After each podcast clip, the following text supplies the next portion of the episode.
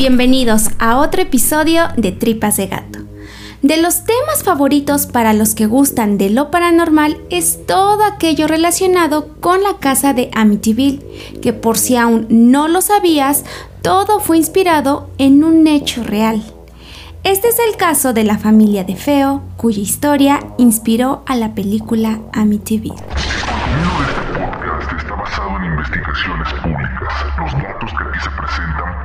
Encontrados en carpetas de investigación o en bibliografía de libre acceso. Nunca se presentarán datos que vulneren a las víctimas.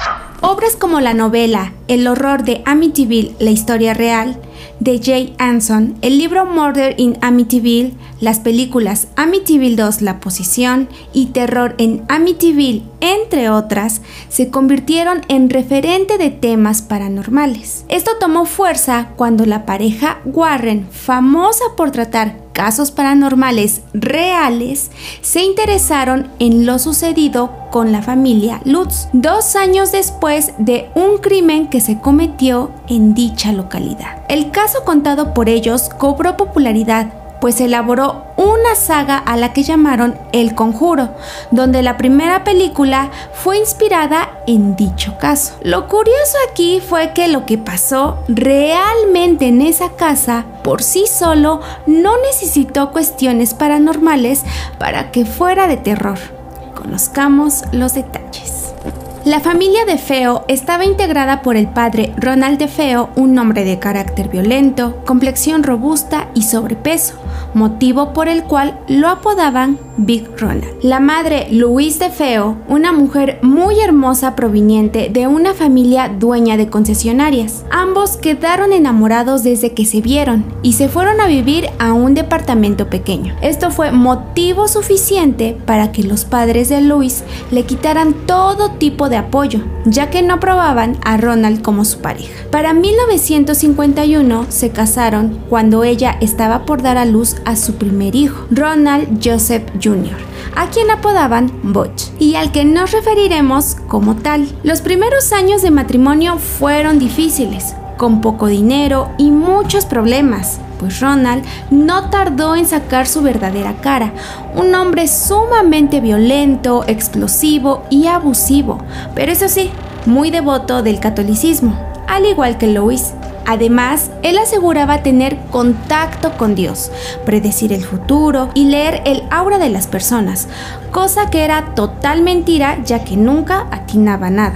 Con el paso de los años llegaron cuatro hijos más, Dawn, la hermana mayor de las mujeres, Allison, Mark y John. Butch era el mayor de todos y la relación no era mala, al contrario, trataban de consolarse mutuamente ya que las peleas de sus padres eran cotidianas y quien solía llevarse la peor parte como hijo era Butch, quien en más de una ocasión fue golpeado por su padre y por cosas insignificantes, pues parecía que Ronald se irritaba con cualquier cosa. En una ocasión, Butch quiso defender a su madre, pero fue amenazado de muerte por su propio padre, quien por cierto gustaba de tener armas de fuego. La violencia escaló tanto que Lois había decidido dejarlo e irse con sus hijos, pero Ronald le dijo que estaba sumamente arrepentido.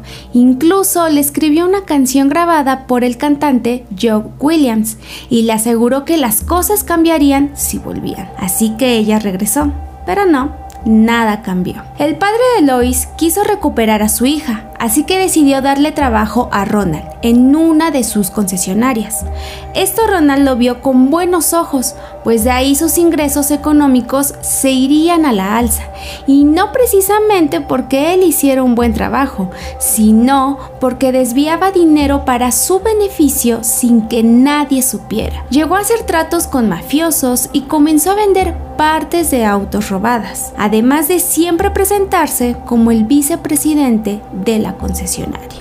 Pensando que ahora las cosas irían mejor, compraron una casa más grande, pues la familia ya no podía vivir en un departamento pequeño. Esta propiedad estaba ubicada en el 112 de Ocean Avenue en Amityville. Era una casa muy grande con espacios para distraerse como una gran alberca. En cuanto llegaron a la casa fue adornada con muchas imágenes religiosas y los hijos fueron inscritos a una escuela católica. Aunque ahora económicamente todo marchaba bien, el padre de Luis era quien se hacía cargo de todos los gastos de los menores y no porque sintiera obligación, simplemente era el amor que sentía por sus nietos. Ronald se aprovechaba de esto para no gastar tanto en sus propios hijos, incluso dejó que pagara la hipoteca de dicha casa. Pero eso sí, siempre ante los ojos de amigos y vecinos, él solía ponerse como un padre ejemplar, amoroso y sobre todo religioso. Butch comenzó a ser presionado por su padre, quien cada vez lo trataba peor, además de que en la escuela solían hacerle bullying. Sin la atención de su madre, quien se la pasaba sumisa sin ver por sus hermanos y la violencia de su padre, Butch se refugió en las drogas desde la adolescencia. Como era un joven que le gustaba recorrer bares junto a sus amigos, en 1969 fue cuando conoció a alguien importante para él. Ella era Geraldine, una joven madre de dos niñas que se ganaba la vida como cantante. Ella contó que la manera en que Butch la pretendió fue todo lo contrario a ser romántico pero aún así hubo algo que llamó su atención. Comenzaron una relación con la cual Ronald no estaba de acuerdo y siempre se mostraba grosero con ella, humillándola frente a Butch. Años más tarde, cuando Butch tenía 21 años, fue obligado a trabajar en la concesionaria de su abuelo, la única persona a quien él sí quería pero que pocas veces veía. Él solo se encargaría de hacer los mandados y atender en lo que necesitara su padre, pero el interés de Butch solo era pasar el rato con sus amigos, pues los estudios los había abandonado y el trabajo era algo que no estaba en sus planes. Su padre, con tal de evitar estar pendiente de él, solía limpiar su culpa de tratarlo mal con dinero. Cada vez la relación de la familia de Feo era más preocupante. Luis se había alejado y refugiado en el alcohol. Cubría la mayor parte de su cuerpo por los golpes propinados por Ronald. Sus hijos más pequeños se refugiaban en actividades de la escuela y Dawn, que ya tenía 18 años, soñaba con escaparse con su novio y vivir lejos de su padre, a quien odiaba por los constantes comentarios hirientes hacia su físico, burlándose y humillándola. Por otra parte, Butch había hecho algo escondidas. Se había casado con Geraldine en secreto, razón por la cual dividía sus días pasando tiempo en casa de sus padres y viviendo con Geraldine. En cuanto Ronald se enteró, amenazó a su hijo con quitarle todo lo que tenía si no regresaba a casa. Butch no podía permitirse eso ahora que Geraldine estaba esperando una hija de él así que solo se fue por unos días. Por otra parte, las cosas en la concesionaria no iban bien, pues el abuelo de Butch sospechaba de los negocios sucios de Ronald. Al enterarse Ronald, le pidió a su hijo que acabara con su abuelo. De no hacerlo, él lo haría con ambos. Butch se negó y como consecuencia sufrió un atentado con los frenos de su auto estando a punto de chocar. Gente cercana nunca sospechaba de la relación de los de Feo, ya que aparentaban ser felices, pero lo que no sabían es que los días para todos estaban contados. Se supo que el hartazgo de Butch llegó a un grado de desesperación disparándole a su padre, pero para su fortuna el arma no detonó, quedando todo solo en un susto y en una golpiza para Butch.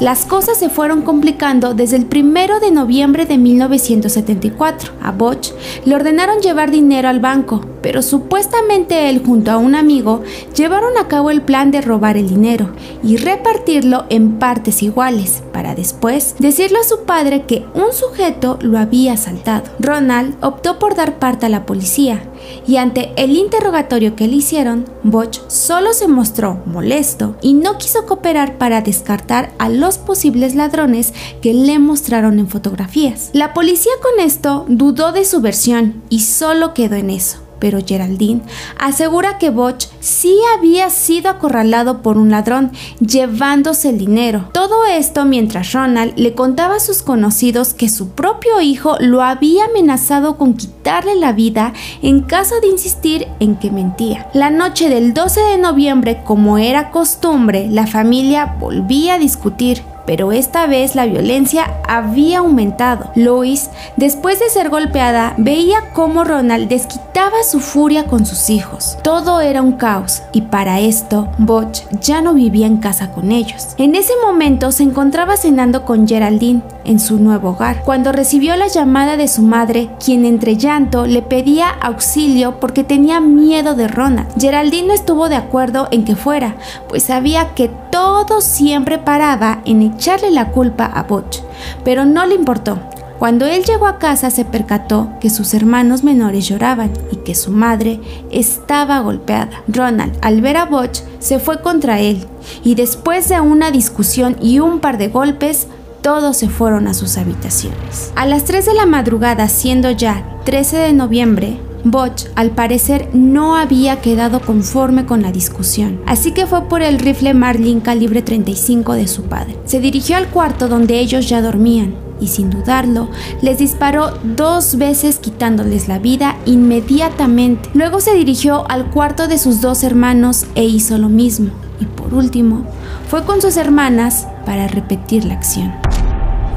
Este cruel crimen tuvo una duración de 15 minutos. Una vez que todo terminó, Butch guardó el arma en una funda de almohada, tomó un baño y se cambió la ropa ensangrentada. Por la mañana vio la televisión antes de dirigirse al trabajo como si nada hubiera pasado.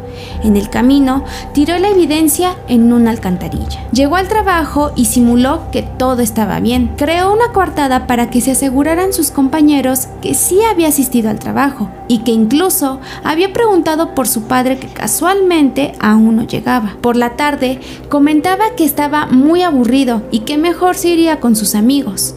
A las 6 Botch llegaba al bar de la ciudad gritando desesperadamente que alguien había atacado a su familia y de la peor manera. Algunos amigos que se encontraban en el bar lo consolaron y acompañaron a su casa para saber qué había pasado. En cuanto estos llegaron, se dieron cuenta de la terrible escena. Y así fue como uno de ellos dio parte a las autoridades. La policía llegó a la casa de los de Feo a simple vista, se podía descartar que esto se tratara de un robo, porque todo estaba en su lugar. Las cosas de valor seguían ahí y no había señales de forcejeo en puertas o ventanas. Algo que llamaba la atención era que los cuerpos presentaban una posición peculiar. Todos estaban boca abajo en sus respectivas camas.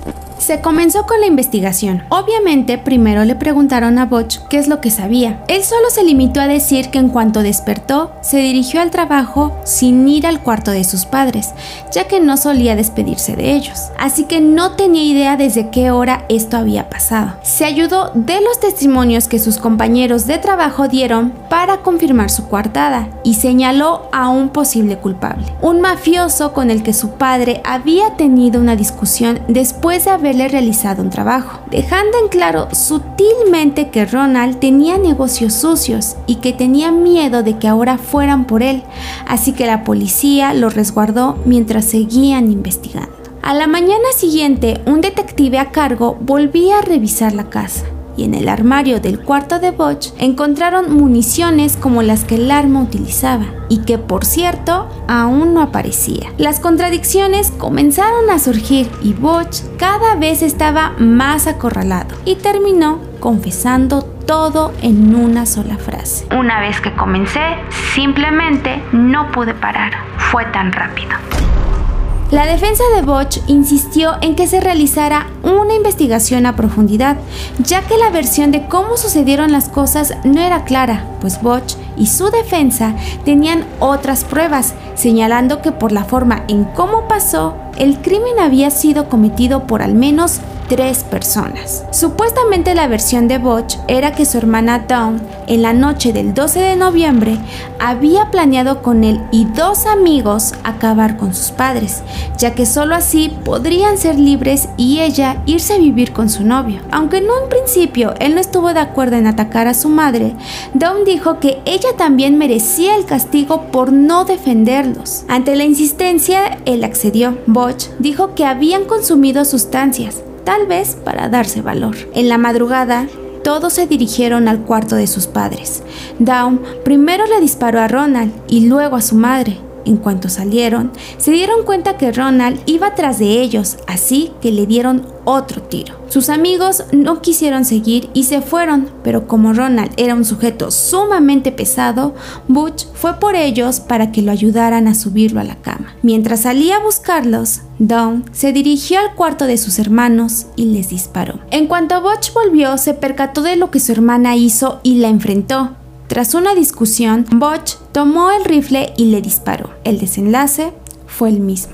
Y aunque se pensaba que tal vez lo decían porque defendían a su cliente, otros investigadores que no eran su defensa aseguraron que sí había inconsistencias en la investigación, principalmente porque el crimen sí podía haber sido cometido por Butch, pero también con ayuda de otras personas, pues no explicaban la manipulación de los cuerpos que los vecinos no escucharan ruidos de personas o de los disparos y que por las horas que llevaban los cuerpos sin vida, todo indicaba que el último en morir había sido Ronald, contrario a lo que se contó en el informe. Además, Butch añadió que había sido golpeado para que confesara lo que ellos querían escuchar. Como el abogado de Butch, William Weber, se dio cuenta que no querían aceptar su versión, optó por declararlo enfermo mental, así que le pidió a Butch que dijera incoherencias y que había escuchado voces que le decían que acabara con su familia. En sus palabras, no pude bajar el arma, así que sentí que alguien estaba dentro moviéndome. Estas voces venían de espíritus que se habían adueñado de la casa.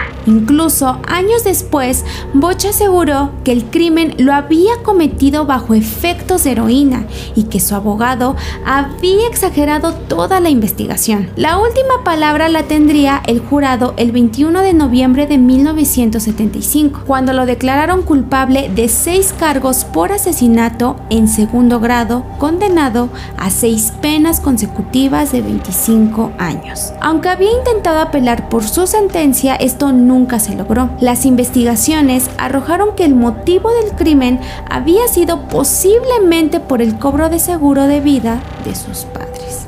Tan solo a un mes de que se le dio su sentencia, la casa ya había sido vendida a la familia Lutz, integrada por George, Katy e hijos. Ellos aseguraron haber presenciado actividad paranormal, como espíritus, fantasmas, demonios, verle evitar a Katy y que su hija más pequeña tuviera como mejor amigo imaginario a un demonio con apariencia de cerdo. Después de 28 días viviendo ahí, se vieron forzados a salir huyendo en la madrugada porque el horror vivido ya era insoportable. Tras investigaciones y testimonios de amigos de los de Feo que pisaron esa casa, como vecinos y la propia Geraldine, aseguraron que todo eso había sido montado por el abogado de Botch para que fuera más creíble que había sido manipulado por un ente para que acabara con su familia. Los Lutz ya conocían a la familia tiempo atrás, aunque ellos lo negaban, pero como lo paranormal siempre pesa más, esta historia fue tomada por amantes del terror. En 1976, los Warren, la pareja que investigaba y trataba casos paranormales, entraron a la casa y aseguraron que en los cuartos se sentían presencias de espíritus, dando una polémica declaración Loren Warren. Esa casa era lo más cerca del infierno que quería estar en su vida y no pensaba pasar ese límite. De este modo, dio inicio toda una saga de obras como libros y películas de terror que tomaban como base el caso de la familia de Feo, pero exponiendo todo lo que la familia Lutz había vivido. Al final, los autores de estas obras se fueron enriqueciendo monetariamente con este caso que aunque ha sido desmentido por Bosch, la familia y conocidos con respecto a la actividad paranormal, hay quienes siguen creyendo que en verdad el culpable de este crimen pudo haber sido algún ente. Incluso otras familias que habitaron la casa han dicho que no hay nada paranormal en la propiedad. Además, es importante que tengan en cuenta el siguiente dato. Se ha comprobado que lo que los Warren hicieron y quisieron mostrar como verdad solo han sido inventos, que no dudamos que efectivamente provoquen mucho miedo. En 2021, Botch fue trasladado al centro médico de Albany. En marzo de ese mismo año, murió. Las causas nunca se revelaron. Amityville se convirtió en un caso de culto para los amantes del terror. Pues reunió todo lo necesario para crear la historia perfecta basada en un hecho real. Solamente que mucho de lo contado dio como resultado una historia que fue dejando a un lado justamente eso, lo real. Una familia que sufría violencia, menores con traumas causados por golpes y humillaciones que sufrían de falta de amor y atención y todos los elementos que se pueden imaginar que contribuyeron a un trágico final. Todo esto solo nos pone a pensar. En realidad puede causarnos más terror vivir algo paranormal que posiblemente pudiera ser una jugada de tu mente cansada o el terror de vivir en un ambiente violento donde tu vida literalmente corre peligro todos los días causado por quien te dio la vida? Este fue el caso de la familia de Feo y de la casa de Amityville. Y bueno, ¿qué les pareció este episodio? Con esto damos por inaugurado nuestro mes de Halloween que estará dedicado a casos reales que inspiraron a películas de terror. Así que díganos qué opinan de este caso, qué saben de este caso, porque yo sé que aquí hay muchos fanáticos de Amityville, de los Warren, entonces dejen comentarios para que interactuemos con ustedes y también nos pueden sugerir o decirnos qué otras películas conocen que se basaron en casos reales y vamos a estarlas checando. Estamos muy contentos, este es nuestro mes favorito, así que esperen todo lo que se viene con respecto a Halloween, Día de Muertos. Y mm, quiero dar las gracias a todos los que se han sumado a la familia de Tripas de Gato. Nos han mandado mensajes de que, este, porque damos muchas gracias y todos los nuestros episodios dicen lo mismo al final. Es porque realmente esto que estamos logrando es gracias a ustedes y estamos muy contentos de que les guste, de que les llame la atención, de que nos den sugerencias, de que nos manden saludos. Entonces, no podemos hacer otra cosa más que agradecerles por todo su apoyo, cariño y los mensajitos que nos dejan. Así que no vamos a parar de darles las gracias en los episodios. Y si no los quieren escuchar o no quieren escuchar esta parte, la pueden saltar e irse al siguiente episodio. Síganos en todas nuestras redes de Tripas de Gato, todo lo que está haciendo Archivos Oscuros. Ya sé que a muchos les está interesando y están dejando sus sugerencias. Así que muchas gracias, están siendo tomadas en cuenta. Y también se pueden ir a checar lo que está haciendo el BMBR Podcast. Eh, si quieren saludos, déjenlos solamente en Instagram, ya que ahí los estamos recibiendo. Y de paso, síganos. Y los saludos de esta semana son para Diego Serrano hasta Costa Rica, para Marco Regalado, para Jorge Herrera hasta Tijuana, Nina Frank hasta Argentina, que nos dijo que ya se puso al corriente con tripitas de gato, y para Java Saavedra y su novia Alejandra de la Cruz, que nos escuchan aquí en Puebla. Muchísimas gracias por su apoyo, por sus saludos Esperamos que les gusten estos episodios que se vienen. Y sin más que decir, yo soy Beth y recuerden que lo esencial es invisible a los ojos. Tripas de Gato es una producción de dientes de machete. Los podcasts son chidos, pero rifan más aquí.